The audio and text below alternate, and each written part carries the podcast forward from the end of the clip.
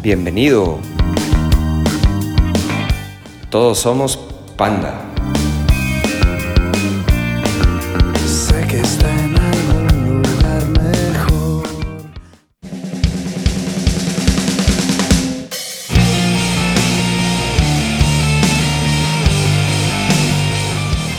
Pues bienvenido a toda la gente otra vez a este subpodcast de Spotify de Todos Somos Panda, conmemorando el 20 aniversario de la banda. Y porque usted lo pidió, literalmente, porque usted lo pidió, tenemos nuevamente al señor Adrián Treviño, mejor conocido como el Rojo, productor, ingeniero, picabotones. Profesional. Exactamente, que le pagan por hacerlo este, desde hace más de 20 años, 20 años más o menos. No, pues sí, ahí déjalo en 20 años. Ya. Por ahí. Pero Red, te, te- te hablé porque literalmente, y te dije que en YouTube había un montón de comentarios de mucha gente, o sea, más de 300 comentarios diciendo de que "Oh, es que quiero saber más, es que quiero que Rojo explique disco por disco, es que lo que sea. Y Sí. pues el público, No, no, el digo- público manda.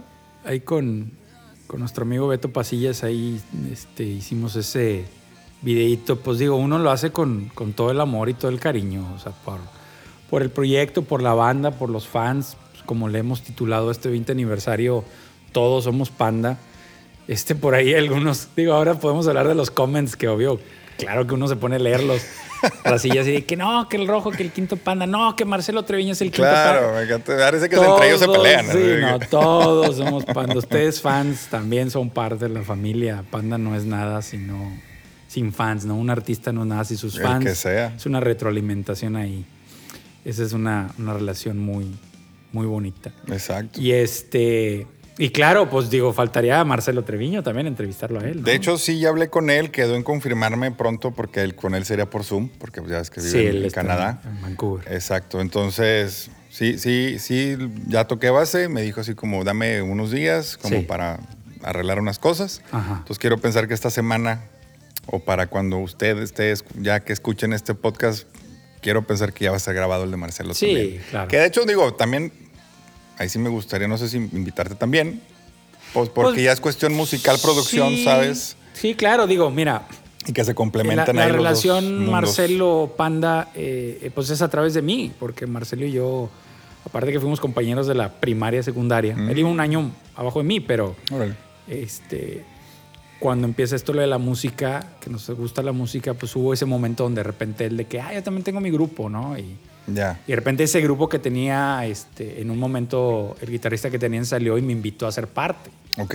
¿verdad? Y ese grupo, eh, pues no, no tiene un nombre oficial, creo que el último nombre que manejábamos era 11.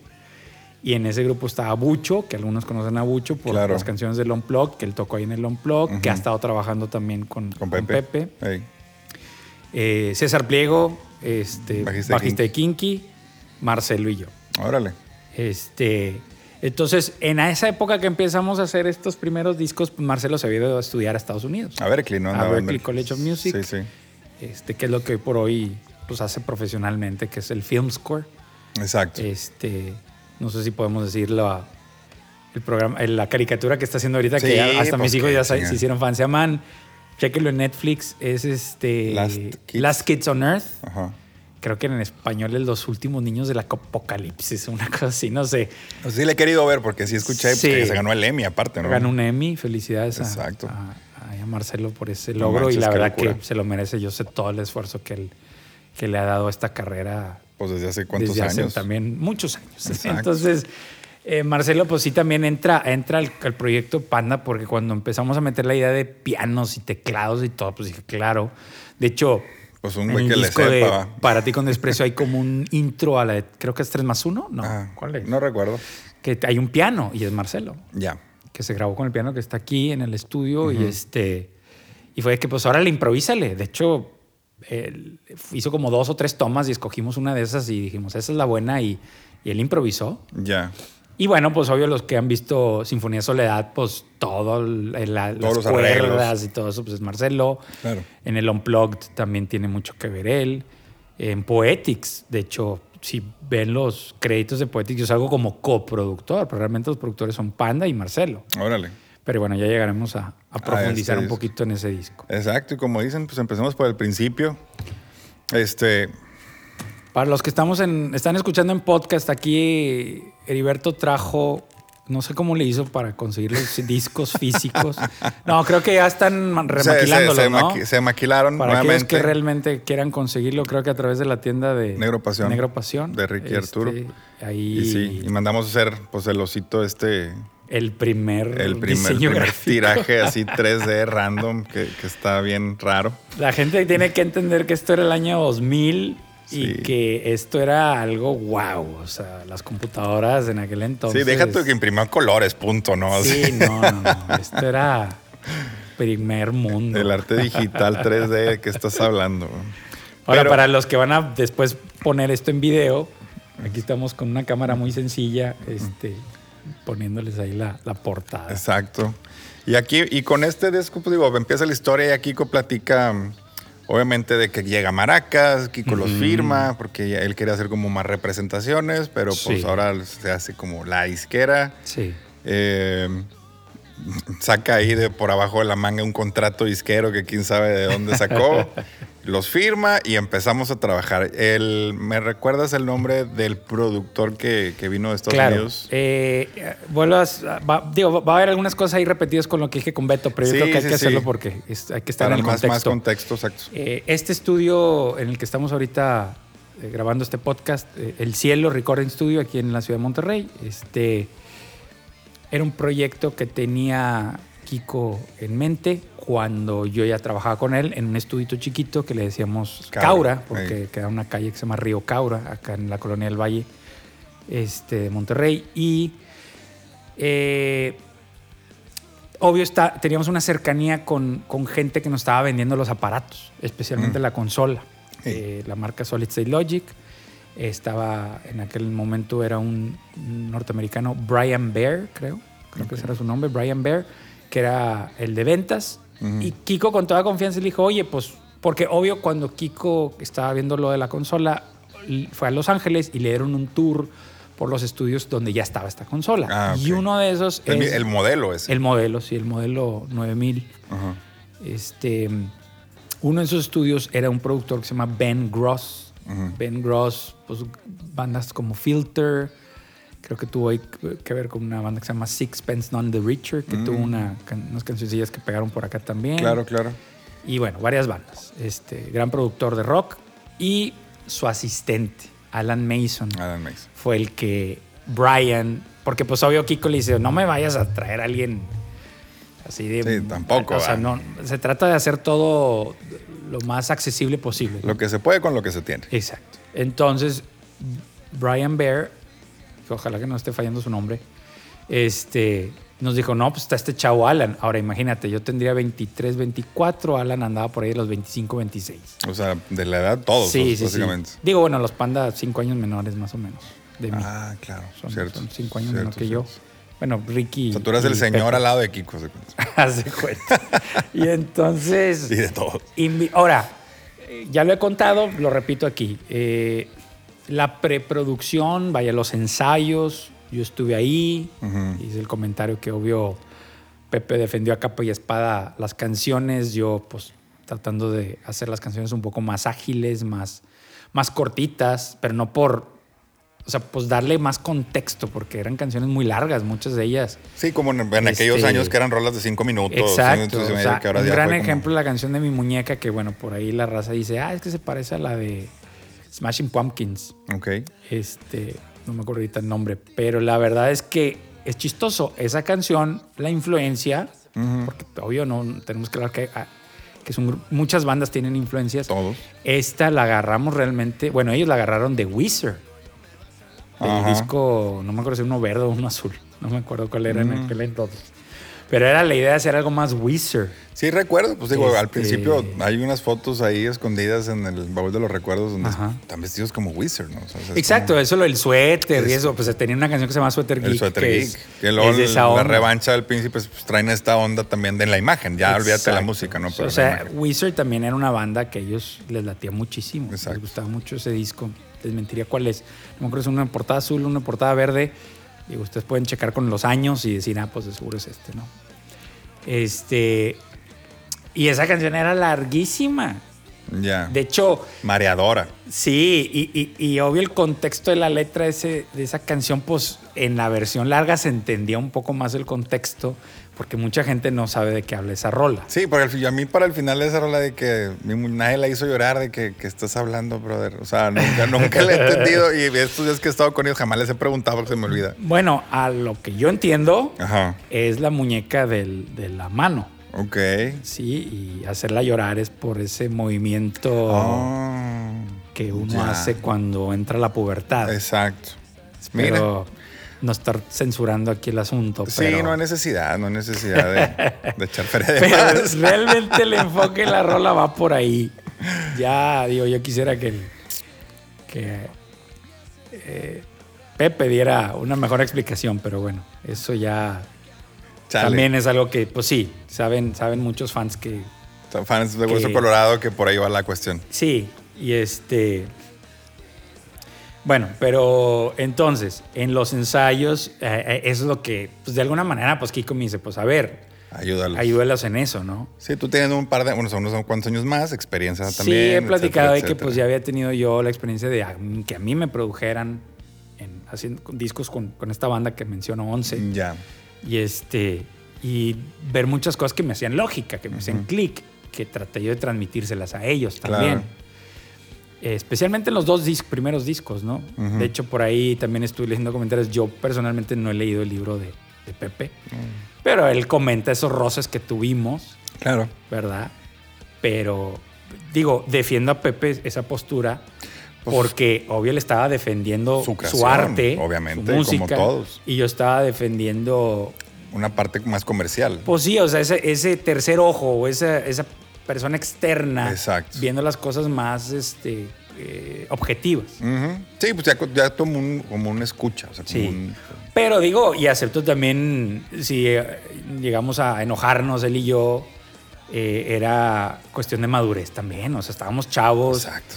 Y para mí, pues eso es como después, ahora sí que aprender de eso y decir, no era por ahí. O sea, entiendo, entiendo. Pero bueno. no, es la primera vez que hacías eso y no sabías No nada. quiero decir que yo no he estado en otros proyectos, no voy a decir nombres de bandas ni productores, donde yo los he visto también pelearse. Y no estoy hablando de jovencitos. Y el que no crea que ve el, el Some Kind O of sea, yo Monster de Metallica Exacto. y que es como se agarra más. Exacto. O sea, eso sucede. O sea, ¿por qué? Porque el arte tiene, ah, tiene esto que es la pasión hacia el arte y, y esa- eso que de repente pues uno toma, aunque no es tu canción, lo tomas personal. Definitivo. Este, yo ya he- me he alivianado mucho en ese tipo de cosas. De hecho, también noté comentarios de gentes en, en- digo, aquí en estos discos que tenemos aquí que vamos a hablar ahorita, pues no, no contamos con sangre fría porque no es parte del, del- del roster de, de Movic. Claro, Eso ya no se, fue- hizo con Universal.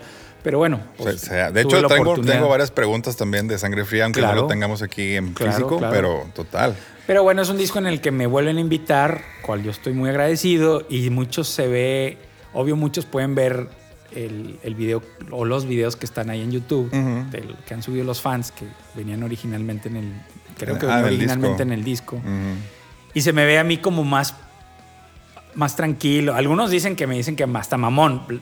Cada quien, ¿no? no voy a juzgar ni mucho menos si me quieren juzgar hacia adelante. La verdad es que yo ya estaba en una etapa un poco... Pues ya es que era casi con- 10 años después. Sí, también. no, o sea, yo ya estaba en, 10 en años que yo ya, o sea, yo lo que quería era apoyarlos. Claro. O sea, me dan el crédito de productor, pero a veces lo que la, la cha- la chaviza no entiende lo que es un productor es que no puedes decir, el productor es esto. No. O sea, para mí un productor es el que puede llevar el proyecto de principio a fin.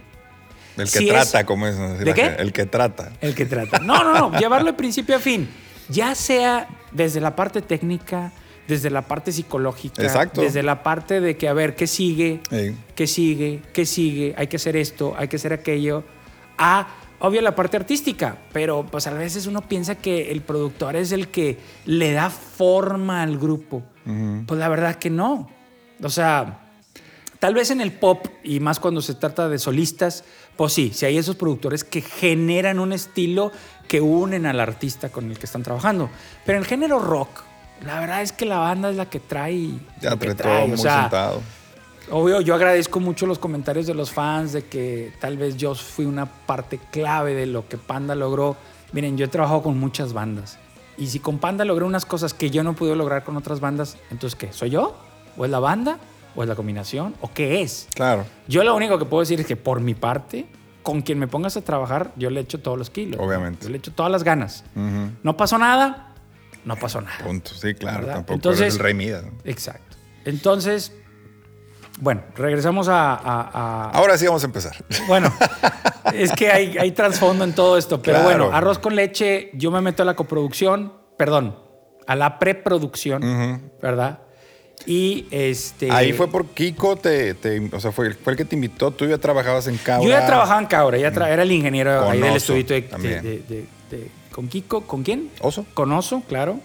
Gerardo García, él es el Oso, que fue maestro mío en la escuelita de audio. Creo que ya conté también esa historia en el video anterior. Este, si no, vayan al video de YouTube con Beto Pasillas y ahí cuento eso. Y este, y eh, pues sí, ahí estaba. Ahí estaba y entonces me dice Kiko, pues échame la mano, ¿no? O sea, ayúdame Claro. con estos chavos. Tú siendo rockero, aparte. Sí, sí, sí. Y creo que comenté, pues yo vengo de otra generación de música y pues obvio también Exacto. ese estilo de floje que yo no entendía también En ese este, momento. del, Happy del punk. happy punk, ¿verdad? O sea, si me decías punk, yo pensaba The Clash, The Ramones, este, Sex Pistols Sí, y lo más nuevo era Green Day. Y eso de happy punk para mí era ¿De qué estás totalmente hablando? otra cosa. ¿no? Claro. Pero bueno, a- a- aprendí muchísimo con ese primer disco también, el que viniera Alan. Alan, aunque chavo, pues trabajando con un productor de muchos años también. No, y gringo, aparte traía otra escuela, otro. Totalmente, totalmente. O sea, para mí creo que ne- eh, platiqué como en, parte, en la parte técnica, aprendí muchísimo. Exacto. Que obvio todo eso lo fui a, a- a- a, de alguna manera Aplicar. aplicar, en, en- en la revancha. Ya. Entonces, y sí, digo, también salió ahí el tema de que, pues que las guitarras, o sea, no es que ni que Ongi o Pepe, usted, o sea, ustedes los han visto en vivo, claro que saben tocar y tocan excelente y tienen un estilo que se fue, claro, fue madurando en ellos también. Obviamente. Y este, pero pues siempre yo como guitarrista también pues hubo un input ahí, que en algunas canciones, este, que si yo toqué esto, que si yo toqué aquello. A final de cuentas, cuando decimos todos somos panda, es que tienen que entender que un proyecto, un disco con un grupo, toda persona involucrada, hasta el asistente que te trae el café o el vaso con agua, ¿verdad? Este, que mantiene el estudio limpio, que Exacto. mantiene los cables arreglados, los micrófonos en, buena, en buenas condiciones, todo eso es, son variables dentro del proyecto. O sea, Exacto. tú no puedes decir, este güey qué, ahí era una mosca parada en la pared. Pues aún esa mosca en la pared, si te fue y te molestar y te, y te agitaste la, La- como decimos, el efecto mariposa, ¿no? De que Exacto. Aleteó las alas, movió el aire, el aire movió la hoja, la hoja se cayó, cayó sobre el agua, el agua hizo olas y esa ola llegó, o sea, Ajá. todo, todo cuenta. Por eso yo creo que el título para este 20 aniversario eh, es perfecto, porque una banda no es sin sus fans y los fans pues no pueden ser fans si no existe una banda. Exacto. O sea, Y todo el equipo atrás Todo el banda. equipo, o sea, este, y hoy que ellos están separados y cada quien haciendo lo suyo, eh, es, es gracias a este proyecto y a lo que sigue, pues cada quien y, y, digo, obvio, diferencias artísticas, lo que tú quieras, pero bueno, entonces, ese disco de, de, de- Arroz con Leche tú- es un disco donde, pues, todos echamos ganas, todos participamos. Claro, la materia prima es el grupo, Claro. es Panda, ¿verdad? Todos saben que Pepe es el compositor, es la materia prima. Entonces, este, eso pasa con, con ese primer disco. Claro, 20 años después, ahorita estamos hablando que si yo me remonto a esas épocas, me acuerdo que empezaban los clubs de fans y ellos bien sacados de ondas, de que qué onda, o sea, qué onda con esto de los clubs de fans, no manches, o sea, no entendían. Sí, de que porque tengo fans casi casi. ¿no? Exacto, o sea, como que, de- por- o sea, me acuerdo incluso había un grupo que de, de niñas muy lindas, todas ellas, iban a veces ahí al estudio y, y estaban con ellos y platicaban. Ya. Y a veces, pues, esa vibra incómoda, no, no incómoda por, por, ay, qué flojera con esta niña, no, sino que, pues, No te la crees. no te la crees y a la vez de que, pues, soy un chavo más, o sea, no, no, no. Eh, eh, fue una madurez también. Pues fue las- los pininos ahí dentro de la fama, ¿no? Exacto, pues digo, a veces uno no entiende, ¿verdad? Pero, Exacto. este, Pero, sí pero fue- bueno, gracias a ellas y, y que de ahí, pues si ellas están escuchando este podcast, pues digo, gracias a ustedes, el grupo se hizo lo que se hizo, ¿no? Claro. No, y, y eso siempre lo, lo- lo dijo Ricky también en capítulos anteriores. de cómo siempre, o Crow, no me acuerdo quién fue, pero sí, decía que la cuestión fama siempre fue también muy gradual, que eso también los ayudó bastante, porque no fue como un Justin Bieber, una cosa es que sacas Claro. una rola, te vuelves un fenómeno y de la noche a la mañana eres millonario y todo el mundo te conoce Sí. y te vuelves loco, Claro. probablemente, ¿no? Acá fue muy gradual. Todo, la música, la fama, el- el- el- los alcances, los conciertos, entonces creo que fue como, ahora sí lo que se le podría llamar orgánico, Total.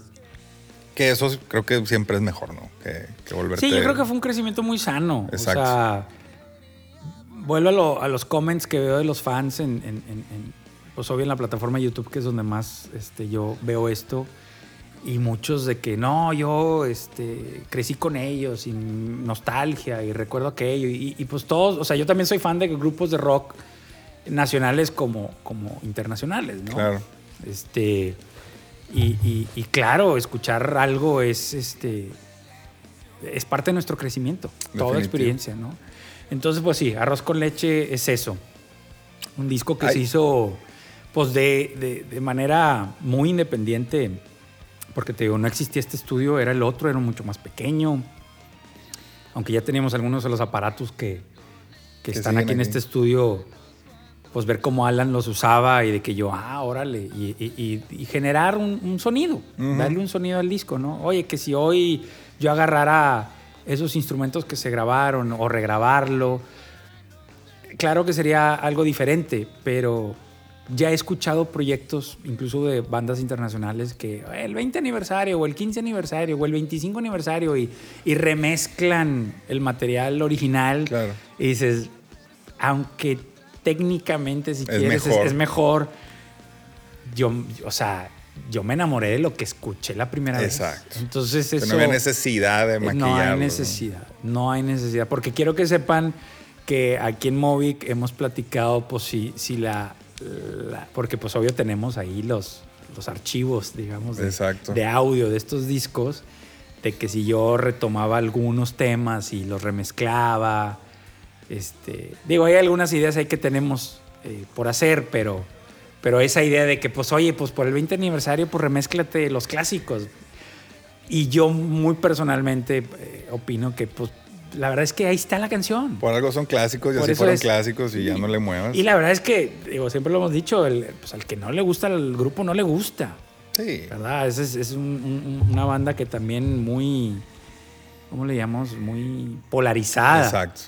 Pero bueno, pues eso en todo. A mí también hay muchas bandas que no me gustan. O sea, Sí, si, y, si quieres que yo hable mal de una banda con gusto, güey. O sea, o sea, yo también. no, hay gustos para todos. ¿no? Pero bueno, En este, en este caso, tú en el arroz con leche, tú fuiste entonces, o sea, fuiste el asistente de Alan. sí, ya que Alan llegó, pues bueno, ya había hecho una talacha, ¿verdad? Exacto, tú ya habías Pero armado la bueno, preproducción. no que yo lleve un, un crédito ahí en el disco, yo la verdad lo hice con todo el amor y todas las ganas, con un, un sueño mío personal, ¿verdad? Claro. De- de- por eso me dedico a esto.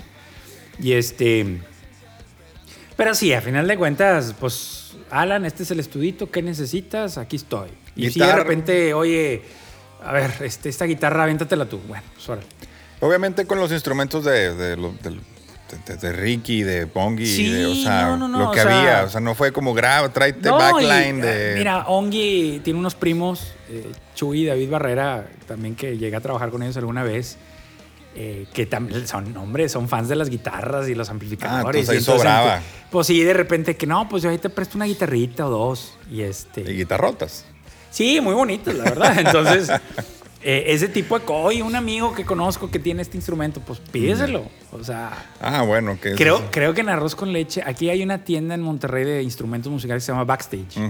Creo que en aquel entonces tuvimos un acercamiento con ellos y, y nos prestaron también amplis y, y guitarra. Para darle ahí watts. Sí, o sea, pues obvio, obvio, eh, pues que eres los mejores, o sea, el mejor instrumento. Sí, pues para, sacar el mejor sonido. Exacto. o sea, para la posteridad, ¿no? Sí, no, no, no, totalmente. O sea, parte, par- la parte técnica, digamos, de, de esto es, es eso, ¿no? De, de tener buenos instrumentos eh, bien afinados, una batería con Exacto. parches nuevos. Este, yo me acuerdo, Alan llegaba todas las mañanas y checaba cómo estaba el parche de la tabla porque Krusty le pega durísimo. No, pues está grande el Entonces muchacho. yo creo que... Digo, Krusty se aventó rapidísimo las baterías de ese disco. Creo que se habrá tardado máximo dos días. Órale.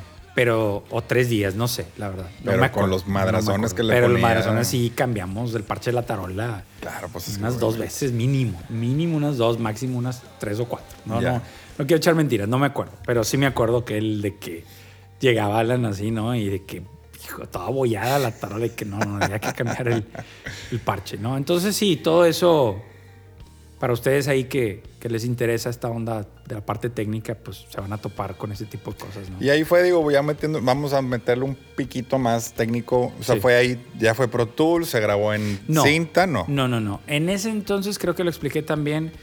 eh, la consola que se utilizó, bueno, obvio usamos fierros externos de los que tenemos acá, o sea, preamplificadores de micrófono, que es para levantar la señal del micrófono, que imparten su propio sonido.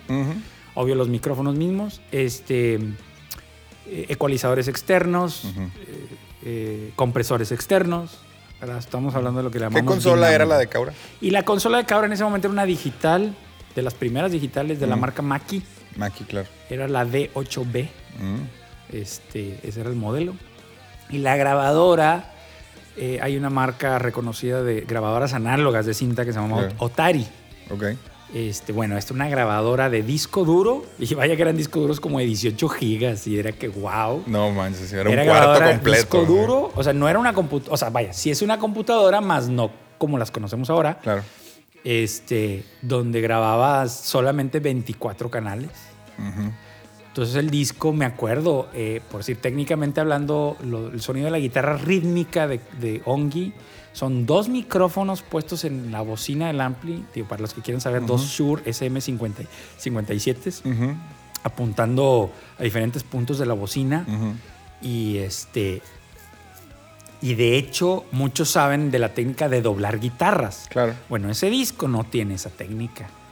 Del lado derecho está un micrófono y del lado izquierdo es el otro O micrófono. sea, se hizo como el estéreo, pero, pero con es, la un- misma es línea. una misma línea. Mm. Yo personalmente, ya Ahorita. viendo hacia atrás, digo, no, hombre, hubieras dejado un micrófono y grabado dos guitarras, Claro. ¿verdad? Creo que le da un sonido más grande, es un Pues es sonido que- más moderno. No, y pues es que obviamente es diferente, porque puede, o sea, sí, pues obviamente sí hay una variación de- del ataque, de la línea, de todo. Sí, pues más ese, son, humana. yo- son efectos que yo les llamo efectos psicoacústicos. Este es cuando haces ciertas técnicas de grabación que al oído le generan algo que es más grande que la vida real, porque tú sabes que dos guitarras grabadas simultáneas no es lo mismo que ver al guitarrista tocando con el sonido monofónico saliendo del amplificador. Claro. Entonces estás hablando de un sonido, como dicen los gringos, bigger than life, más grande que, que el mundo real. Entonces es una técnica que, digo, Eddie Van Halen, que en paz descanse, que acaba de fallecer, un gran señor, tanto en la técnica de guitarra como en la técnica del sonido y la grabación de la guitarra, pues no era alguien que usaba mucho lo del doblaje, él más bien usaba esto lo de usar varios micrófonos y a la hora de mezclar Hacerlo más hacerlo grande. más grande, más eh, como tercera dimensión, pero a una sola guitarra. Claro. Pero por decir, otro guitarrista que en los noventas llevó a un grupo que se llamaba Extreme, el grupo Ajá. Nuno Bet- perdón, el grupo Extreme, el guitarrista Nuno Betancourt, muy fan también de Van Halen, pero sí ese yo me acuerdo que yo me ponía los audífonos y yo tenía un aparato que se conectaba a la guitarra eléctrica, tenía un distorsionador y podía conectar ahí mis, mi Walkman Órale. de cassette. Ajá. Y entonces yo podía tocar y escuchar al mismo tiempo la Órale. música. Entonces, no, hombre, me volvía loco. Pero yo me acuerdo que notaba que en, la- que en el oído izquierdo se oía diferente que el derecho. O sea, que había unas variaciones micro, Mínima. mínimas, pero, pero que hacían que sonara. Y, y ahí fue cuando empecé a como indagar un poquito en algún momento y de que, ah, es que es eh, grabación, o sea, grabas dos veces la guitarra rítmica. Claro. O sea, tocas exactamente lo mismo. Y a veces el mismo sonido, a veces si quieres cambia de guitarra o cambias sea, la un poco el púa o lo que sonido, quieras. sí, para que esa estereofonía tenga esas diferencias. Dinámica. Pero en el caso de, de arroz con leche, pues no. Digo, yo, yo, yo creo que Alan sí sabía de esa técnica, pero no sé. Al ver que había pocos canales, dijo. Sí, no se quiso meter en problemas. Sí, pero lo irónico es que había dos micrófonos en el amplificador. Entonces dices, no, pues nomás deja uno y graba doble. Y aparte nos hubiéramos evitado muchas broncas porque la afinación de guitarras eh, depende mucho de la, de la temperatura, Claro. de las manos de uno, de muchas cosas. Y, y cuando doblas, Pues más, cuando metes hasta. Yo he hecho hasta grabaciones donde meto dos de un lado y dos de otro, o sea, cuatro guitarras. Ok. Porque estoy teniendo problemas con la afinación. Le digo, ¿sabes qué? A ver, grábame- grábamela de nuevo, grábamela de nuevo. Pues se crea un chorus natural y esa desafinada se enmascara Se afina, por así se afina de alguna manera. Claro. Ese tipo de técnicas nos hubiera evitado muchos dolores de cabeza, porque eso sí es algo que, con lo que batallamos mucho en ese primer disco. Bueno, No, en todos los discos. Pero aparte, digo, pues estaban chamacos estos monos también de Sí. 19 años grabando por primera vez cuando ocupan, necesitas ser un robot. O sea, vaya, la cuestión clic. Sí, tienes. Y pues no eran los más hábiles en ese momento. ese- es, eso, eso es una realidad en la grabación. El- el- la lupa, la- el microscopio. Exacto. Se- ah, La aumenta, la realidad se aumenta. foto real de quién eres Exacto. tú como músico, ahí se sale. Sale. Y cuando no tienes experiencia, eh, tienes mucha inseguridad. Entonces, como Claro. que no, a ver, otra vez, y no, y a ver, afina. A veces yo me acordaba de que decía, oye, en el pasaje, haz de cuenta que en todo lo que estás tocando la guitarra, siempre se desafina este acorde. Entonces, nomás vamos a afinar ese acorde y nomás te voy a grabar esa parte. Claro. Obvio, tienes que hacer truquitos de grabación Sí, para sí. que se oiga de corrido. Parejito. De que ven tocando antes y después caes en ese acorde y eso es lo que vas a capturar realmente, nada Exacto. más. Y, y va a salir de la grabación, pero sigue, o sea, pero le dices, pero tú sigue tocando. Sí, sí, para que no se escuche el corte. natural, exacto. Exacto. Pero porque un solo acorde en la guitarra no se está afinando. Es el que te sale. Exacto. Qué locura. Entonces, digo, ahorita ya curtido ya de tantos años de tener, de que ya sé cómo solucionarlo. Aparte, Pero sí, en y si no, es de que, a ver, pásame la pinche guitarra, Sí. yo lo grabo. Y obvio, Alan venía de ese, digo, hay que decirlo, viene de ese primer mundo, Exacto. de la ciudad de Los Ángeles, donde tienes técnicos que te dejan la guitarra perfecta Claro. y te ayudan como al, a incluso a de que, ah, es que este guitarrista siempre le falla aquí, pues yo le, le compenso No, acá. hasta inclusive cambiar la- la- el calibre de cuerdas, ¿no? Todo. Ah, es que este güey le mete mucho. Son conocimiento que no teníamos nosotros, Exacto. que cuando llega Alan aquí, pues él mismo se extraña porque dice, pues es que ¿por qué no tengo esos problemas allá? Pues porque tienes una infraestructura que tal vez tú estás dando Claro, por hecho. Y una historia musical, Exacto. ingenieril. gigante. Sí, sí, pero donde Alan, tal vez por ser asistente de Ben, no lo está viendo en, en primer plano. Claro, tal como vez. que esto es lo normal. Exacto. Sí, y acá Lo normal no. Es que el guitarrista agarra, toca y suena todo bien. Bienvenido a Y México, llegamos carnal. acá. y es de que, oye, no, está desafinado. No, otra vez. Es más, la voz ¿Qué de Pepe. con la voz de- ustedes? la voz de Pepe en ese disco, pues ya lo oigo yo y digo, híjole, pues hay muchas desafinadas. Claro, ya en la revancha, en el proceso de entre la- el arroz con leche hacia la revancha, pues yo aprendí truquitos de cómo afinar ciertas partes de cuando ya algo desafinado. Ujú. Y no usando el famoso autotune, porque el autotune todavía por esas en- épocas no estaba. Claro. Este, había otras formas de afinar, digo, hay muchas técnicas, pero esta era una de ellas y que utilicé en la revancha, Ya. que no utilizamos nada de eso en... Pero en- porque no nadie sabía. Exacto. Total. En arroz con leche no lo utilizamos y era que no, grábale de nuevo, grábale de nuevo.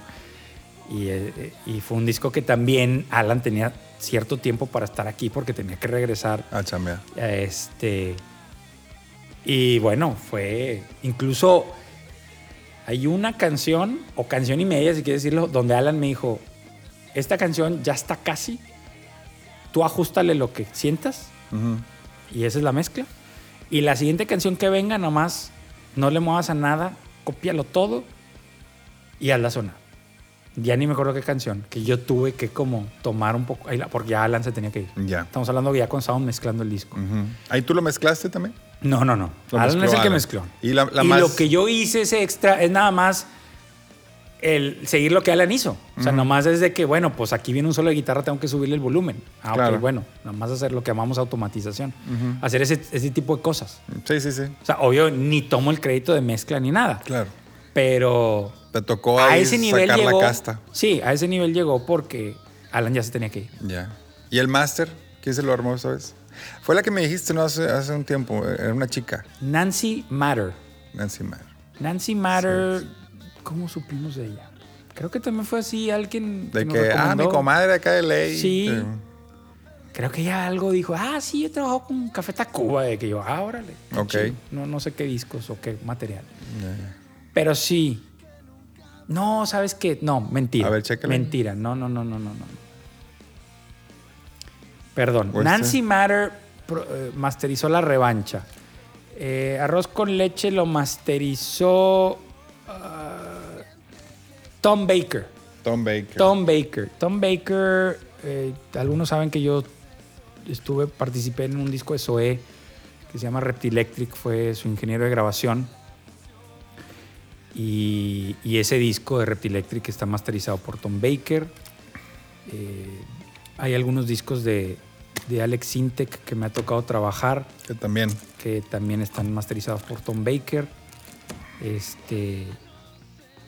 Sí, pues gente de, de muchos años también, ¿eh? No creas que jovencitos, ¿no? Señores ya. Ya banda de, de la, así vieja, como decimos, colmillo. la vieja guardia. La vieja guardia. Y luego, ya aprovechando que agarraste el tema de la revancha, donde ya eras una persona un poco más experimentada en cuestión técnica, musical. Se podría decir. Pues, Digo, ya fungiendo como eh, que fuiste preproductor, asistente, medio mezcla, medio todo un poco. Llega, que fue, fue, fue un par de años después, ¿no? Fue en el 2002, si no mal recuerdo esta Así onda. es. Y ya estaba el cielo, el estudio. Ya estaba el Ya estaba el cielo. Y aquí se meten a grabar ahora sí. Sí, de hecho es el primer disco que se graba de principio a fin en el cielo.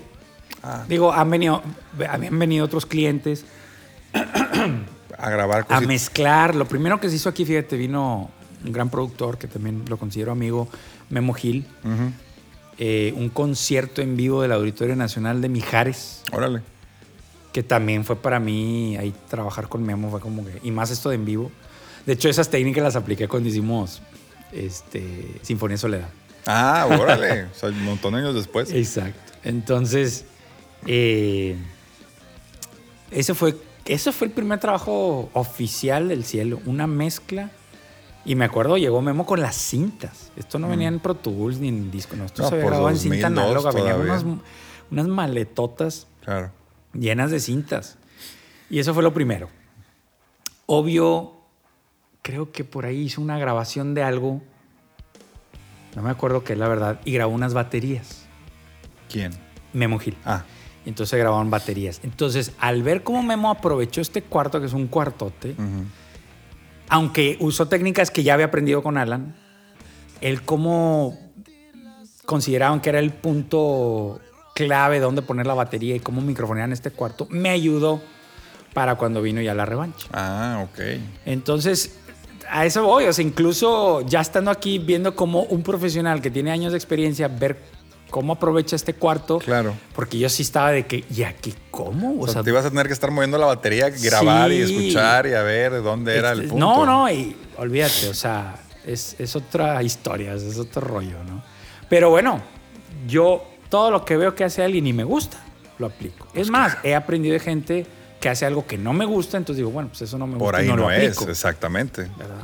también aprendemos de lo que no nos gusta. Definitivamente. O, que no creemos que viene al caso. ¿no? Entonces, de que no sé cómo sea, pero así no es. Exacto.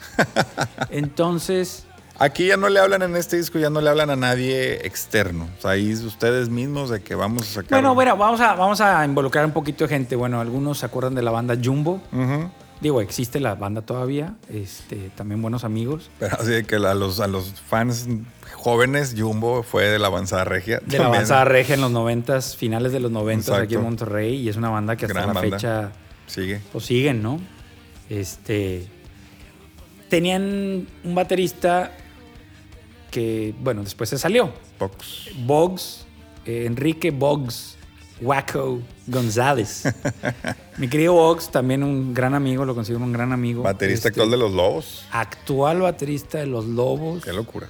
Lo, le, le echo carrilla porque nunca te imaginaste eso, ¿no? Pero no, la verdad que sí es un gran baterista.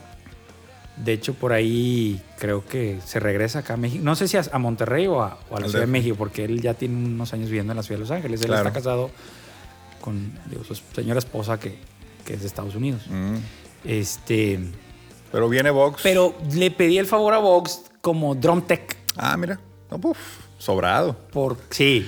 Y la batería nos la prestó. Ay, no, no me acuerdo quién fue, pero fue una batería de W, que era una batería que estaba de moda en aquel entonces. Ok. eh, tipo concha nácar, azul, Ajá. tipo las Ludwig de los Beatles. Sí, sí, sí, sí. Y este. Y él me ayudó con, con el drum tech. Este. Y entonces ese disco así empieza. Bueno, hicimos preproducción otra vez en el cuarto ensayo. Que por ahí, si ven los videos donde ah, platican. Bueno, hasta ahorita pues han salido los de Arturo y los el de Cro. Espero que cuando estén escuchando este podcast, pues ya habrán salido el de Ricky y el de y otras personas, ¿no? No, y el Ricky ya salió, salió con Maracas. Ah, pero el podcast.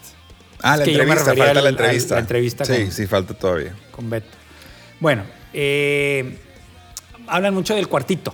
El Ajá. cuartito era, haz cuenta que era como una cochera de casa de los papás de Krusty, que haz cuenta que con, con tabla roca. Tipo garage gringo. Sí, o sea, con tabla roca lo, lo dividieron a la mitad Ajá. y ahí es donde ensayaban.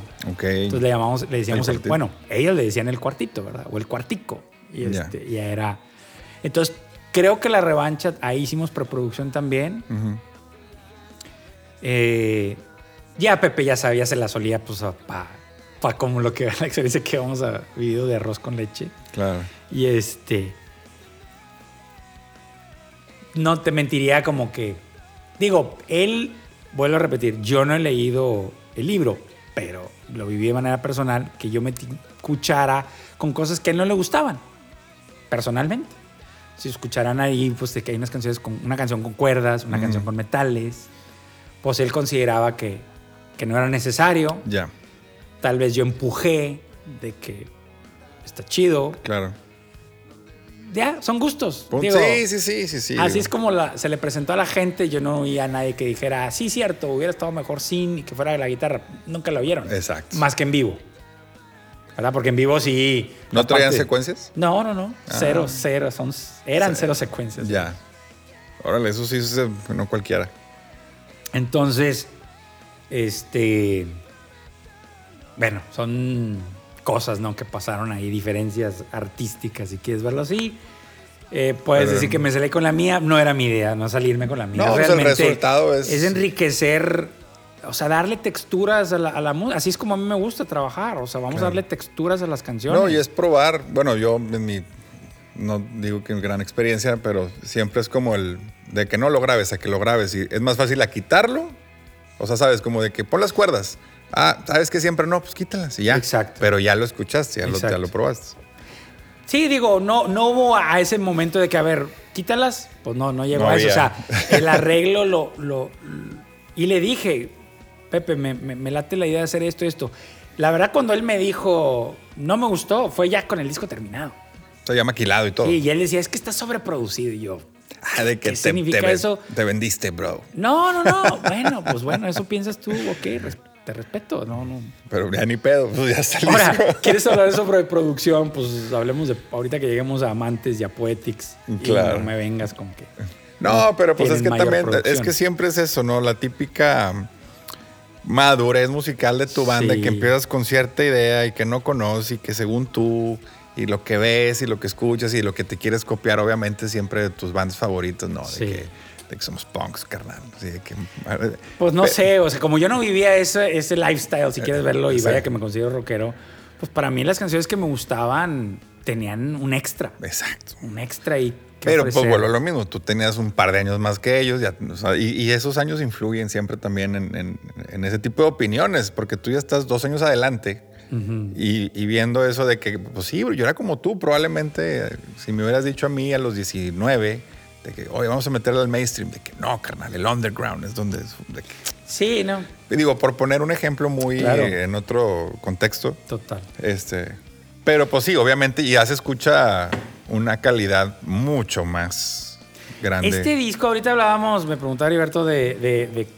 qué, técnicamente hablando, qué utilizamos para grabar arroz con leche, que Ujú. que era consola digital y grabadora digital. Bueno, este disco, ya en este estudio ya teníamos una computadora con el sistema Pro Tools, Ah, ¿verdad? Que algunos conocen, pero también tenemos grabadoras análogas. sí, estaban las cintas ahí. Entonces lo que decidimos hacer fue grabar, capturar las baterías. Fíjate lo que fue una locura. Primero quise ponerlos todos a tocar al mismo tiempo. Porque, pero para usar los cuartos. Sí, o sea, no, no, no. Y dije, oye, pues, si capturamos ese, ese liveness de Panda, pero llegó un punto en que Cross dijo, no puedo, o sea, se me están saliendo todos del click y no puedo.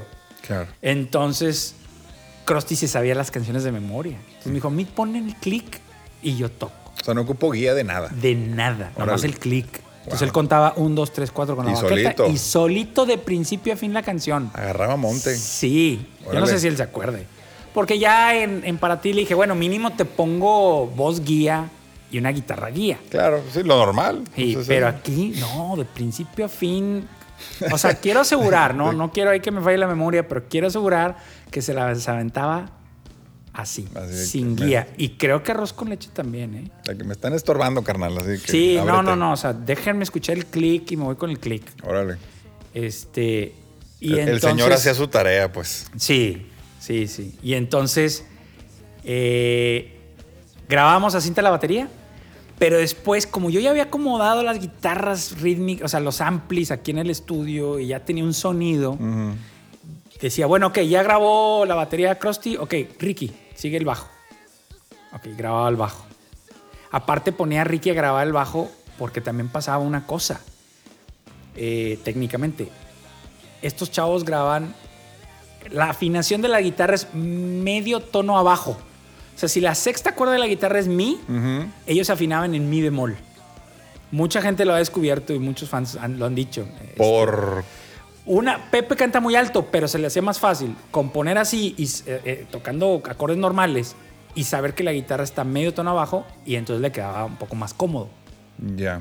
Entonces, ¿Qué sería que, o sea, en Hertz, los, lo que hablaste era 430 y algo? 430. No, no sé cuánto sea no sé si es tono más. 438 o 439. Neo. La verdad que no. Tú nomás veías en el afinador que decía Mi o bemol. mi bemol o este re sostenido. Claro. O sea, eso es lo que Y buscábamos. En 440, ¿no? Por Sí, sí, decirlo. 440. En ese tono, En ese tono, pero que apareciera mi bemol o re sostenido, depende del, del afinador. Mm. Entonces, o sea, necesitabas un afinador cromático. Exacto. Que tuviera toda la escala ahí. Entonces, grababa Ricky y después grabábamos las, las rítmicas.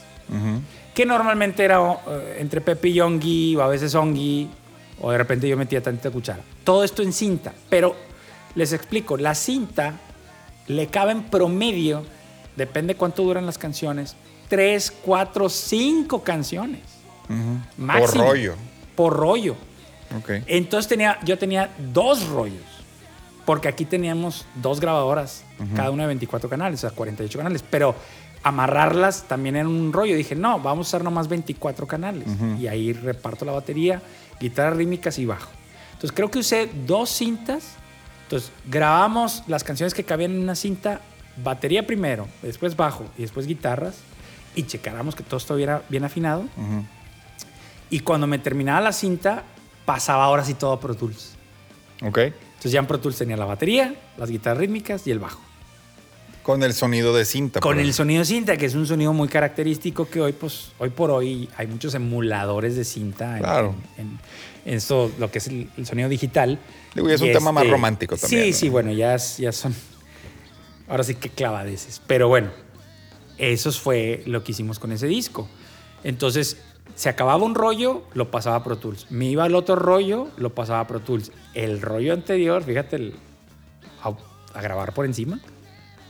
Ok. Sí, lo volvió a utilizar. Ah, ok, o sea, sabe que borro, o sea, se, sí, se borrón, ya está dentro de Pro Tools. Sí, ya, sí, ya lo tengo salvado en la computadora. O sea, hasta O sea, que se quemaba la pinche Exacto, o sea, lo que estábamos, o sea, lo que realmente, o sea, sí era, obvio, estoy yo creciendo también como estás, de lo que estamos hablando ahorita, este crecimiento técnico y pues mejorar la calidad sónica y todo eso. Entonces, esto era parte, eso era una fórmula de decir, bueno, la cinta imparte una cierta característica al sonido. Entonces, eso es lo que impartimos acá. No, y aparte, pues ahí lo tenías. A Sí, fin de sí, cuentas, sí. o sea, de que, pues, oye, ahí está. pues, Úsalo. úsalo, y exacto. por ahí hay un videito, porque hubo poquito video de ese, pero por ahí hay un videito donde se ve que está, creo que tocando Pepe una guitarra. Ujú. Y se ve donde yo estoy como que agarrando la cámara y con mi dedo voy y le pongo stop a, A la cinta. a la cinta. Ok. Este, porque obvio es el control remoto de la cinta, ¿no? No se ve la cinta porque aquí en este estudio tenemos un cuarto de aparatos y el cuarto de donde están. O sea, el cuarto que le llamamos el cuarto de máquinas Y el cuarto de control. y el cuarto de control, que es donde está la consola. Entonces nomás teníamos el control remoto. Ah, ok. Sí. Y entonces eso, este, pues si quieres llamarle que es como una impartición del sonido de ese disco, pues, Pues dentro de, de lo que también va uno aprendiendo y de lo que uno le falta por aprender. Pero bueno, entonces así capturamos eso y ya lo demás, todos, ahí, guitarras leads, voces, porque eso sí, editar voces eh, y obvio afinarlas y eso era más fácil ya dentro de que estuviera en lo digital. Yo siempre tenido una duda, Rojo, personal. Sí. En cuestión cinta y cuando dices 24 canales, o sea, por ejemplo, una batería normalmente, ¿cuántos canales usa para grabarse? Una batería promedio. O sea, Bueno, promedio, vamos a decir, vamos a decir que es una batería ¿De bombo, tarola, tom 1, tom 2, tom 3. exacto. Crash. Dos- dos do- crashes, un ride y un contratiempo. Exacto.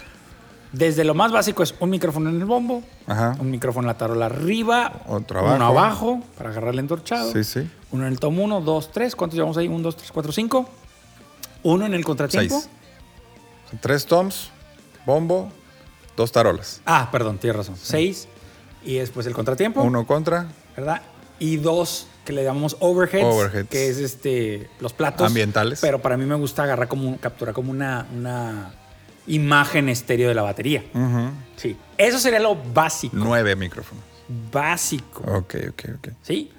Te puedo decir que, ah, bueno, hablemos de canales.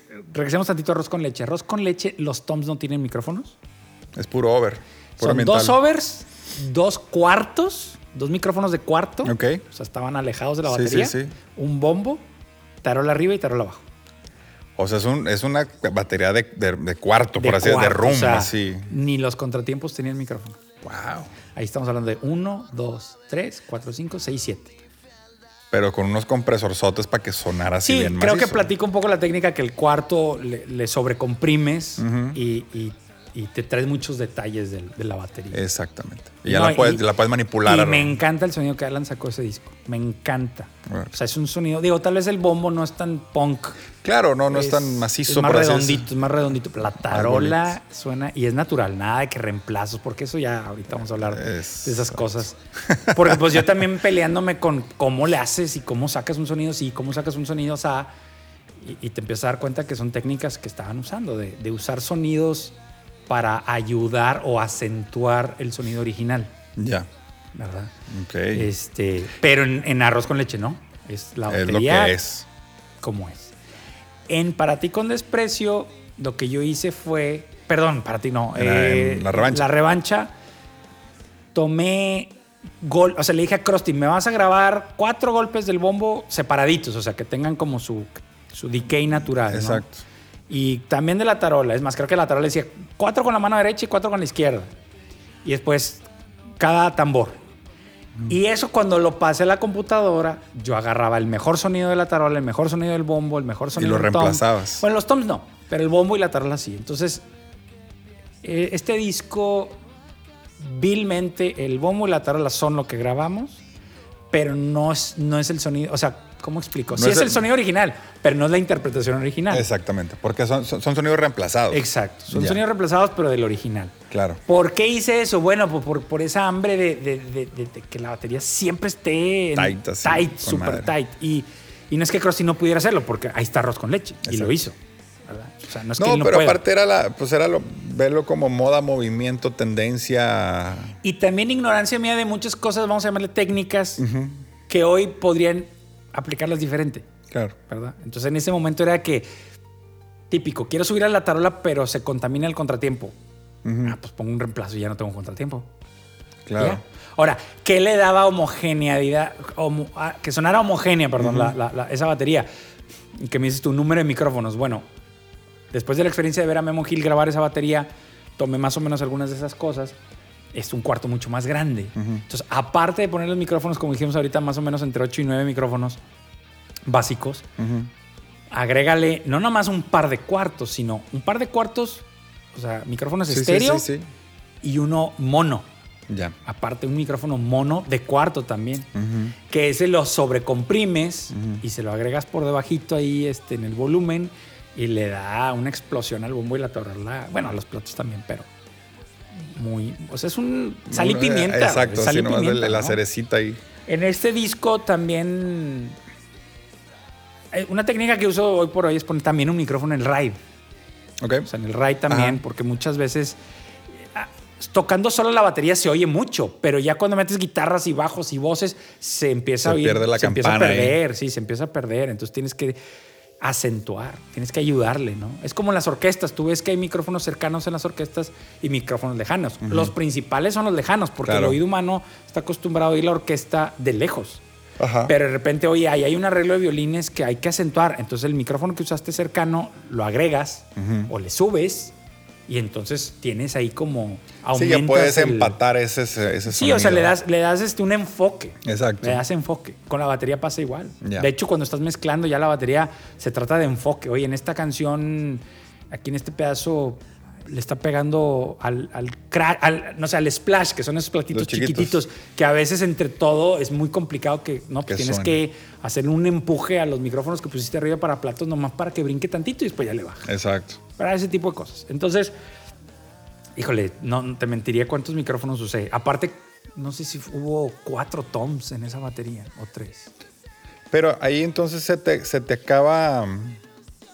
O sea, a lo, a lo- a lo que iba, iba era es como, pues, bueno, por- suponiendo que usaste 12 micrófonos de, de batería, Ajá. más la línea del bajo, más otro dos o tres de guitarra. Ajá. O sea, todo eso va dentro de los mismos 24 canales y luego, o sea, eso se graba. Sí, o sea, obvio, no me, no me cabé los 24 canales. No, no, no era la esa idea. era- esa era mi- Sí, sí, sí, no, no, no. Me, me- me sobraban.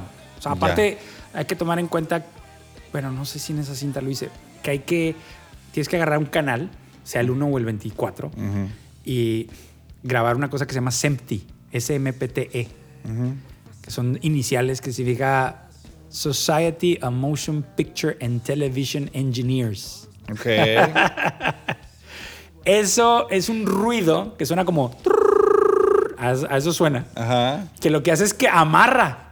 Si tú tienes dos Ah, grabadoras... Claro, claro, así me lo has Si tú tienes vez. dos grabadoras, para que las dos grabadoras vayan en sincronía, tú tienes que grabarle eso en una cinta y grabarle lo mismo a la otra cinta. Y después hay un aparato que lee eso. A la frecuencia y- Y dice, aquí van.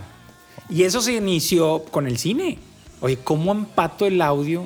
O sea, porque antes era el cine mudo. Pero Claro. después cuando le empiezas a meter sonido al, ¿Cómo al empato? cine, La, ¿Cómo sincronizo? cómo sincronizo de, oye, el actor está hablando y, y- y eso se está grabando en una, una- en una cinta aparte y, y el filme es otra Es cosa. otro claro.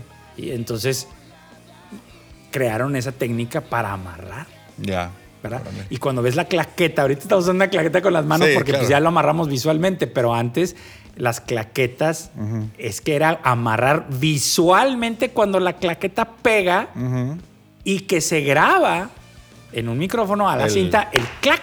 Exacto. Entonces empa- ahí ese es tu empate. No puedes tú no usar una claqueta hoy por hoy para poder empatar video con, con, Con audio. con audio. Ahora en día, con lo digital, pues es todo muy visual. O sea, ves el, el clac Sí, visualmente. aparte como le vas cuadro por cuadro y Exacto. la amarras. Y si no cuentas. amarra y le muevas moviendo. Y el ojo perdona mucho. Pues si de por sí son 24 cuadros por segundo en el cine análogo. No, ahorita Y- le puedes meter hasta. No, ahorita ha crecido mucho, ¿verdad? Obvio, ya están por ahí los 60 cuadros por segundo. Entonces, este, el ojo perdona. O sea, eh, como tenemos una retención fotográfica, la retina, pues tú lo ves todo continuo, Exacto. ¿verdad? El sonido es algo parecido, porque el sonido digital es algo así parecido. El sonido digital lo que hace es que agarra muestras. Este, va agarrando muestreos, claro, miles por segundo. Entonces, este, tú lo oyes como continuo. Pero el sonido análogo, pues no, es puro. Este es puro, o sea, es- no hay interrupciones. Exacto. Ya, Entonces, ya. es una de las ventajas que se hablaba antes de la, de la cinta análoga. El digital ha avanzado tanto que, que ha logrado romper barreras para, para que el oído ya no, no note esas cosas. Exactamente. Entonces, eh, eso era eh, lo, lo- O sea, obvio, porque también tenía SEMTI en eso? Porque, pues, para amarrar el Pro Tools, porque te estoy diciendo que paso la batería, paso el bajo y todo, pero también tiene que ir en sincronía con el Pro Tools. Ah, ¿verdad? O sea, yo le picaba play a, las- a la a la cinta y el Pro Tools empezaba en play. Y justo con el mismo SEMTI, o sea, eh, la hora con el minuto con el segundo. ya. ¿Por qué? Porque yo me tenía que pasar de canción a canción y cada canción tenía un marcador de SEMTI. Entonces eso me ayudaba para saber en el minuto 4, en el segundo 3, con En el segundo décima tal. 35, exacto, está tal canción. Empieza, tac, tac, empieza a contar Krusty, ¿no? Entonces todo eso este, es información. Pues, para que no te pierdas. Y aparte, es- no, hay, no hay algo visual. Ya en Pro Tools, pues ya está todo visual. Entonces, ese disco, este, pues técnicamente son las mejoras, eh, el- el- lo que el estudio ofrece, obvio también de parte de ellos, pues las composiciones, que yo creo que hay canciones muy padres, Por ahí pues está la colaboración de Jonás, que Ajá, fue claro. una idea, ahí que salió con la banda. Este, ¿qué más podemos decir de este disco? Bueno, es un disco de muchas canciones, 15 canciones. Está el, está el cover de Maracas, quiero que sepan, muchos saben que está la canción de Oro de Bronco, Ajá. ¿verdad? Que salió después en un compilado de, De Bronco. De Bronco. Sí, el tributo al más tributo, grande. Exacto, que fue aparte ahí con Memo González. Eh, estaba la opción de que, oye, ¿cuál incluimos en este disco? ¿Oro o Maracas? Ah, o sea, pudo haber sido oro. Sí, porque Oro ya ellos ya la tocaban desde antes. Ya. Pepe cuenta, digo, me voy a, ahí medio a meter en, el- en las historias de Pepe, pues que a veces él tenía un chofer que lo llevaba a la escuela. Bueno, compartían un chofer varias mamás y Claro. varios hijos, algo así, y los llevaban a la escuela. Entonces, este, ese chofer ponía bronco. Y este Y- man de morrito le Y pues ponía la de oro y, bueno, eso es lo que él me platica, no, no quiero descomponer su historia. Y le encantaba. Qué loco. sí. Entonces, este... Qué chido. Este disco, pues son 15 canciones. Sí, está Eh, muy completo. Quiero, de manera personal, yo trabajaba para Movic, este, o para El Cielo, como, como empleado, vamos a llamarle, ¿no? Cuando Kiko me da chance de trabajar este disco, pues lo hago con gusto, ¿verdad? Y, lo hago como empleado de Movic o de El Cielo. Termino el disco y ya en ese entonces, pues yo ya tenía hambre de crecer más y sentía que aquí ya había como medio topado un poco. Sí, porque tú eras nómina. O sea, no eras- Sí, sí, sí. un- Era parte de la nómina. y, y sentía que si yo quería crecer profesionalmente, tenía, aunque este es un gran estudio, entiendan que ya tenía como dos años aquí, Claro. este, me da por irme a otro estudio. Bueno, me invitan a, a- a- a ot- irme a otro estudio. Este, y ya platicaré más de eso porque tiene mucho que ver con Para ti con desprecio y, y Amantes. Entonces, este, pues yo le digo, Kiko, sabes que te agradezco muchísimo la, la oportunidad y este, yo me tengo que, pues ahora sí que parto con dolor. Exacto. Como dijo el Este, doctor. y, y me, y me voy a otro estudio. Pero dije, pero lo que necesites, o sea, yo aquí estoy. De hecho, en esa época empezaba otro grupo que es familia Movic, los Claxons, su primer disco. No, sí, no, fue, fue después, ¿no? No, fue, es que fue en el 2000. Bueno, no, sí, bueno, salió en el 2004, pero se grabó. Bueno, ellos empezaron desde el 2002, 2003 a hacer maquetas. Ah, ok. Sí, no, claro, pero el disco sale en 2004. Ya, ya, ya, Pero el proyecto en sí ya existía desde entonces. Entonces, eh, pues Kiko quería que Le ayudara la con misma ellos, chamba. pero pues yo entro al otro estudio y ya estaba un poco ocupado. ¿Tú fue- te fuiste a México? No, Pues, no, no, Esto es aquí todavía en Monterrey. Ah, ok. ¿Con no, quién? lo de México es después. Con este... Bueno, el estudio ahora se llama Victoria Records, pero en aquel entonces le decíamos La Mansión. La Mansión. Y quien me invita a, a estar allá con ellos es Jimmy Cavazos. Bueno, tengo que hacer una- un paréntesis. Entre el cielo y, y la mansión, o Victoria, ahora, eh, Gerardo Rocha tiene un, bueno, no sé si a la fecha, yo tengo muchos años de no hablar con él, un estudio que se llama Soundstation. Sí, sí, todavía se tiene Este, que según yo. Sí, entonces eh, estuve ese año trabajando con él. Ya. Unos meses, unos meses, no fue ese año. Estamos hablando del 2003. Y finales 2003, por ahí de agosto, septiembre, no me acuerdo, es cuando me habla Jimmy y me dice, oye, pues tenemos acá un proyecto, este, que ahorita voy a, a hablar un poco más de eso, porque también me influye mucho en, en a seguir aprendiendo, y, este, y me voy para allá. Perfecto. Sí. Pero, y en ese, en ese inter es cuando ya Kiko dice, oye, es que voy a hacer el, el disco de Claxons. Este, y le dije, Chihuahua, es que estoy entrando acá y ya estoy entrando con un proyecto. Sí, no me Y no era yo el ingeniero ni productor, o sea, más bien era- eh, entré como asistente, imagínate. Órale, pero, pero muy padre, ahorita, ahorita platico. Este, entonces no, no, no le entré ese proyecto. Claro, yo también súper fan de, de- de los Claxons y los considero mis amigos y he trabajado algunos discos con ellos. Y este.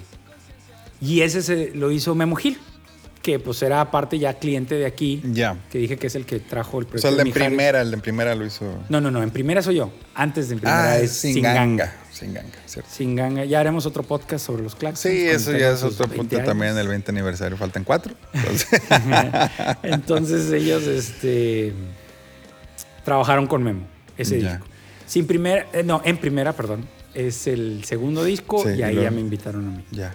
Entonces tú sales, o sea, tú terminas la revancha sales del cielo, Ajá. sales de Movic, te vas acá enfrente. Bueno, ese lapso con Rocha y después Ah, acá eh, con, con- La Mansión. Exacto, La con Mansión. Jimmy Cavazos, que Jimmy ha masterizado varios pues, de los a- discos. Digo, y a medio mundo también. Sí, claro, ¿no? ha trabajado con mucha a gente, todo, pero- a todo México y a medio mundo. Exacto. Un saludo al Jimmy, al buen Jimmy. me salgo, ¿verdad? Y después llega el año de 2004 Sí. que y me dice Kiko, bueno, ¿te puedes aventar el siguiente disco de Panda? Claro, repito, agradecido tanto con la banda, que quisieran seguir trabajando conmigo, Claro. y con Kiko por considerarme. Como siempre he dicho, ellos pudieron haber hablado a quien quiera. Yo sé ustedes fans, les agradezco mucho a aquellos que, que opinan que yo fui punto clave. Yo les nomás les digo yo, a lo que tú me involucres, yo le echo ganas. Exacto. Sea lo que sea, yo he estado en muchísimos proyectos que tal vez ustedes ni enterados. Y entonces, este, eso, o sea, es- eso es básico para mí, va en mi personalidad. Claro. Echarle todas las ganas. No, pues es parte Seas del- un desconocido, seas el artista más famoso del mundo, no me importa. Pues es parte Yo le voy a echar las mismas profesional, ganas. ¿no? Pues sí, la verdad. La verdad que sí. Entonces, eh, para ti con desprecio es un disco donde, obvio, suceden varias cosas con Panda. Sales de Movic, te vas a otro estudio, Sí. otro proyecto, te invita Sí. Jimmy Sí. y te vuelve a llamar Kiko. Regresa de que, oye, ¿qué onda le damos? Sí. Y pues démosle. Ok, y entonces, para poner en contexto eso, es porque también en ese estudio en el que entro, estoy, como dicen, de nómina. También, Sí, allá. también. Ok. Entonces, Tú tenías que, ¿cuántos? Unos veintitantos, ocho, ocho, nueve, veintinueve años por ahí. no, a ver, ¿de cuánto- ¿qué año dije que entré? 2004, 2003, soy 2003. 75, tenía 20, no, 28, sí, 28. Sí, 28. Eso ya estaba grande. bueno, la cosa es que entro ahí. Obvio entro, eh, esta, este estudio, la familia dueña del estudio, este, ah, se habían de alguna manera, no sé si quieres llamarle asociado Ujú. con una persona de Estados Unidos. Ok. Entonces esta persona estaba trayendo proyectos Mhm. de Estados Unidos, ingenieros de Estados Unidos. Sí, sí, sí. Entonces... ¿Era una disquera de Nashville? No, la persona eh, vivía en, no era originaria de Nashville, no me acuerdo de dónde realmente, pero vivía en Nashville. Ahí fue de hecho donde se conocieron la familia del dueño del estudio y, Ya. y- y esta persona y nace este proyecto. Entonces él trae músicos de Nashville, artistas de Nashville, pero no era country, era rock, Sí, sí, sí. ¿sí? Y músicos que también tenían muchas historias que contar, porque ya no estaban jóvenes, pero de que no, sí, yo viví durante los ochentas en Los Ángeles, cuando era la onda Claro, la- el, el glamour real del no, rock no, and no, roll. Estaba increíble oír sus historias y, y excelentes músicos aparte, ¿no? Y aparte ingenieros. ¿verdad? Que venían tanto de Los Ángeles como de acá.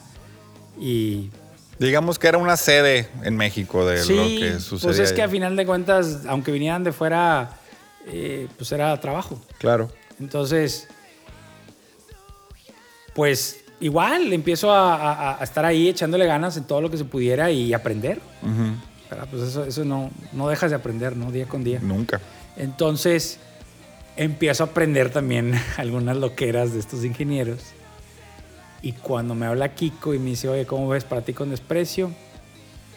Ya Ongi ya sabía que ya este, iba a salirse de la banda o ya no estaba. Arturo, la verdad, no sabía quién iba a entrar. Obvio, ellos sí lo sabían. Yo hasta, o sea, Arturo, aunque ya lo había visto por am- amigo de Krusty, Claro. y es cierto lo que él dice en una entrevista que en, en la revancha vino a visitarnos y por ahí sale en el video. Sí, y yo sí, me acuerdo sí. de ese día, ¿no? Claro, claro. Este, Tú, tú en ese inter, mientras eras Inge de allá, tú te ibas a tocar con estos aparte, ¿no? Ah, hubo- No, hubo unas fechas que yo toqué porque Ongi no podía Las de, de la LA. revancha. ¿O no, no? En no. LA no Fue un- una en Ciudad Juárez y una en El Paso, Texas. Mm.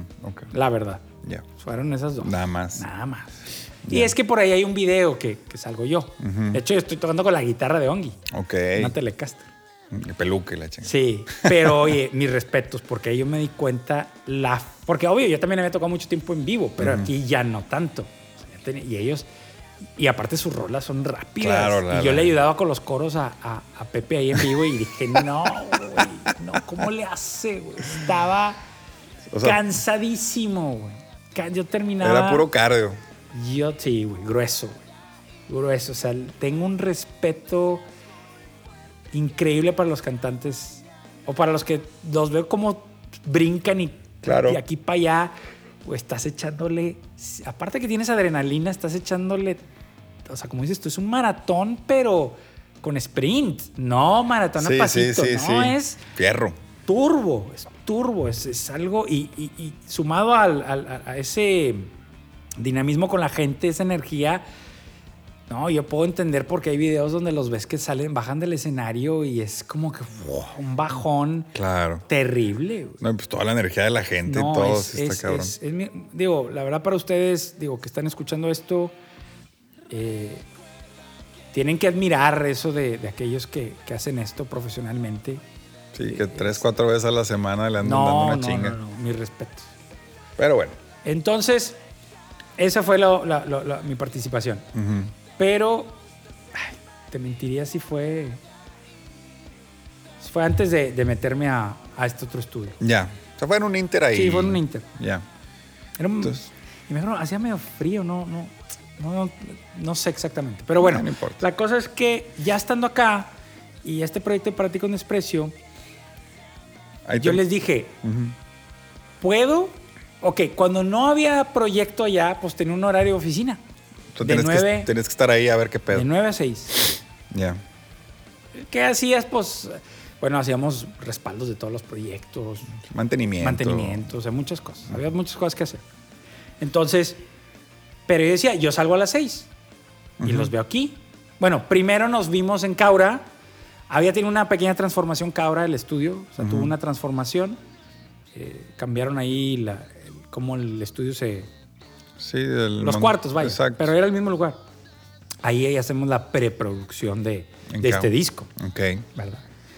Estando ahí, eh, pues me doy cuenta que mi input sobre la- lo que había pasado en un principio con arroz con leche ya no era tanto. O sea, así como llegaba Pepe me dice, pues yo, así va la rola y yo, excelente, este, Vientos.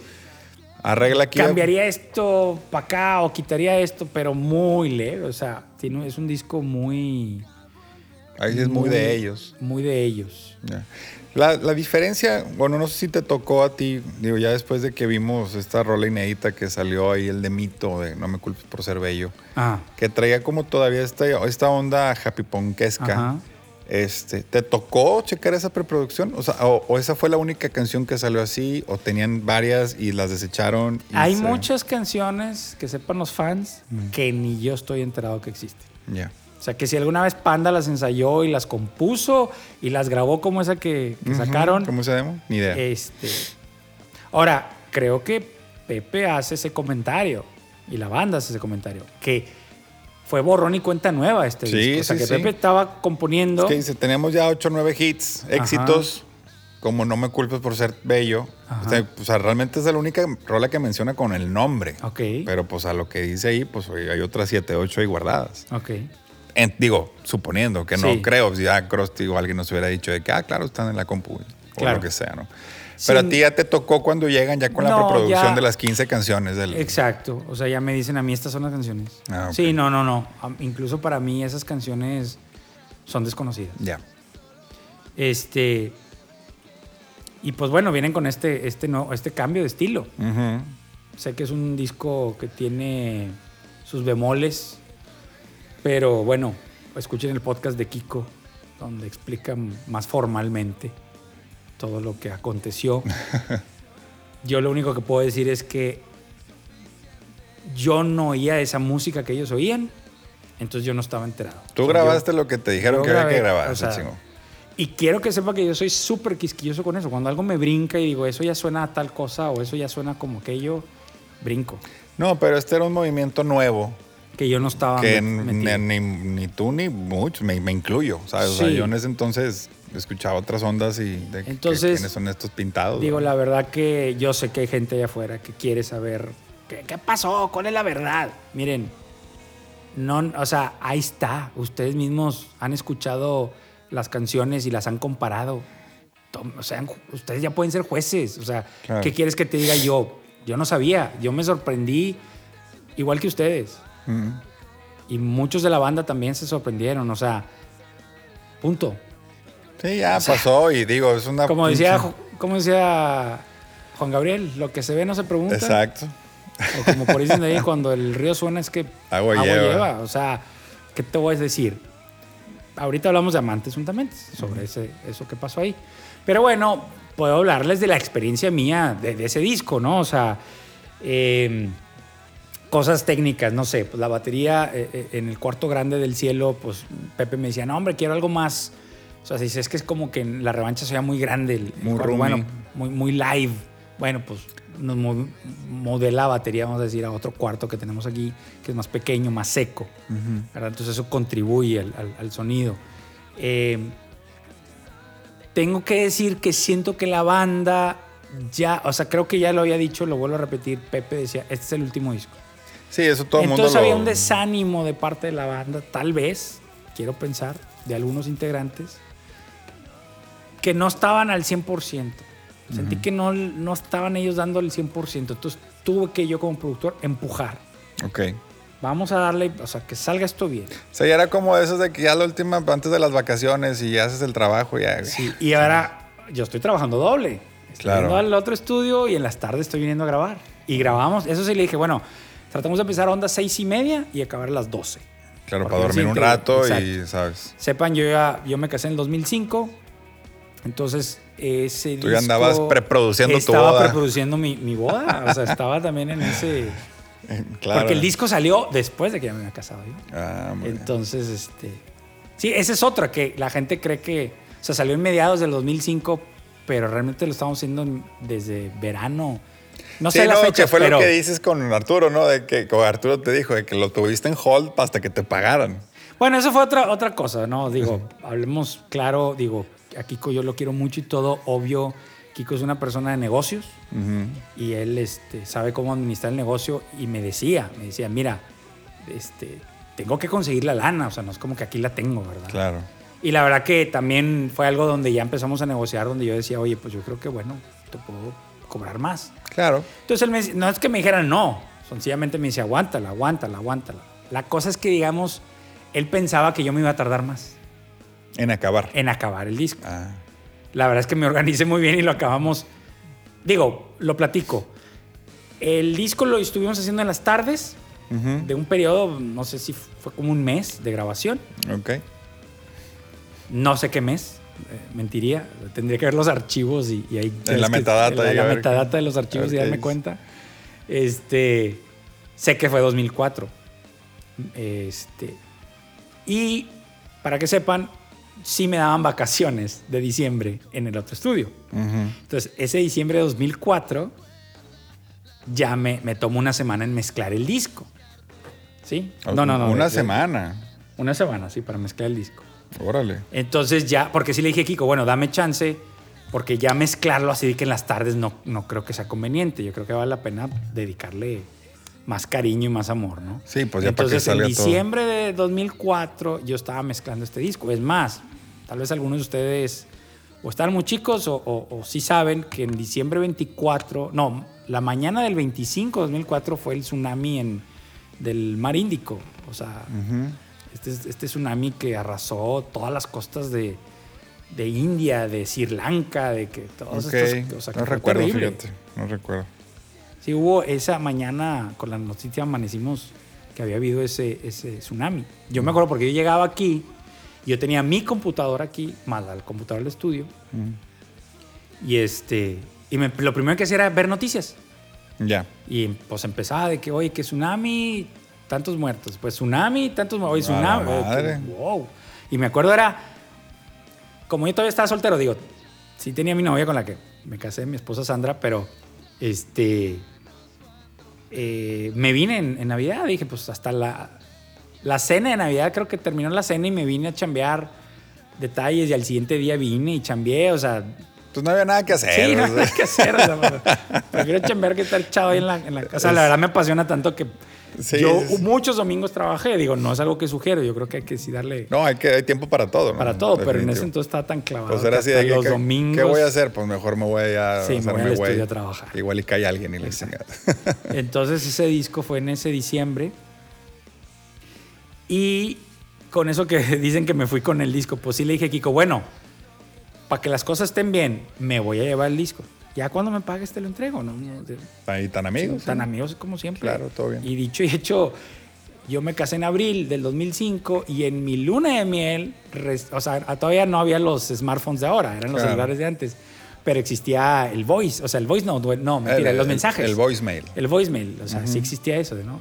Te lo, te lo cobraban como un extra eso. Claro. Dejé yo mi celular en el cuarto, regreso, lo prendo y tengo un, mensaje un mensaje de Kiko. Y me dice, oye, Rojo, te tengo una buena noticia, ya tengo la lana. Pues ¿Cuándo llegas? Deposítamela, compadre, porque ando La luna de miel, la, la esposa me, Me- está saliendo cariñosa. Me urge el dinero. ya me lo gasté y no lo tengo todavía. Sí, entonces le dije, no, hombre, regresando, ya nos sentamos y, y terminamos eso. Entonces, eh, así fue este disco, ¿no? El- el- nadie se esperaba el- lo que fue. Lo que fue. Digo, no, sí, eso ya es- tampoco lo, lo negativo, si quieres verlo de esa manera. ¿Qué Pero bueno, si quieres de aquí ya... Bueno, este ya... No, este disco, ¿quién lo masterizó? Ah, bueno, hay un ingeniero que se llama... Gavin Larson. Marcelo Treviño, va, va- bueno, ya no comenté Pues Marcelo. es que ya no estábamos, ya nos fuimos ahí como. Sí, ¿Quién, bueno, era, quién eras tú en ese principio del momento? podcast que en Para ti con desprecio los pianos que oyen Ajá. es Marcelo. Este. Marcelo venía. en los- es más, tuvo que ser como en verano de- del 2004 porque era cuando él venía de. De Berkeley. De Berkeley, de estudiar. Claro. Y, eh, ¿qué andas haciendo? Me hablaba, ¿no? ¿Qué andas haciendo? Invítame al estudio. Claro, él conocía a, a algunos de los pandas, digo, pues son. De la misma bola aquí de la bola. generación. Digo, también Marcelo es un año, no, dos años menor que yo. Digo que los pandas, digo, los más grandes, Pepe y Ricky, son cinco años menores que yo. Entonces, por ahí andaba. Entonces, de que, ah, pues cállale al estudio. Y que Pepe, ah, pues avéntate algo con mi piano, ¿no? Pero en el 2004 también fue, a ver, es que quiero, no quiero, porque ya estaba también él graduándose, porque también Marcelo hizo su disco solista. Sí, me acuerdo. Hizo su disco solista donde yo lo mezclé. Ya. No lo grabé. Lo produjo con un amigo, bueno, un amigo mutuo, Roberto Gallardo, saludos. Este. Y él fue el que me dijo: No, hombre, que hay un ingeniero que Gavin, Lar- Gavin Larson. De hecho, creo que hay hasta software con su nombre de plugins y todo. Órale, o sea, el don la trae. Sí, y entonces yo recomendé a él, eh, le dije aquí, mándaselo a él, Para el máster. al mastering. Pero ahí Marcelo ya le mete mano bien a la- este disco. No, no, no. Como digo, digo, si me quiero acordar, perdón que no me acuerdo todas las canciones, son tantas, pero sé que hay un intro de piano. Ajá. Eso sí sé, hay un intro de piano, Sí. que es para 3 más 1, creo. Que de hecho en el, en el, en el en vivo, en el Sinfonía, se avienta él también. es El intro. Un intro improvisado. Ya. Que después tiene como un piano en reversa Ajá. este, y y, ya. entra la canción. Claro.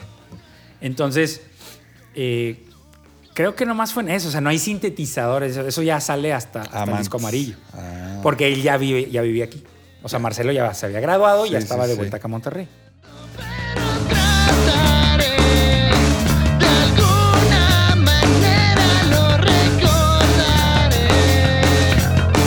y sigo perdiendo aquellos juegos que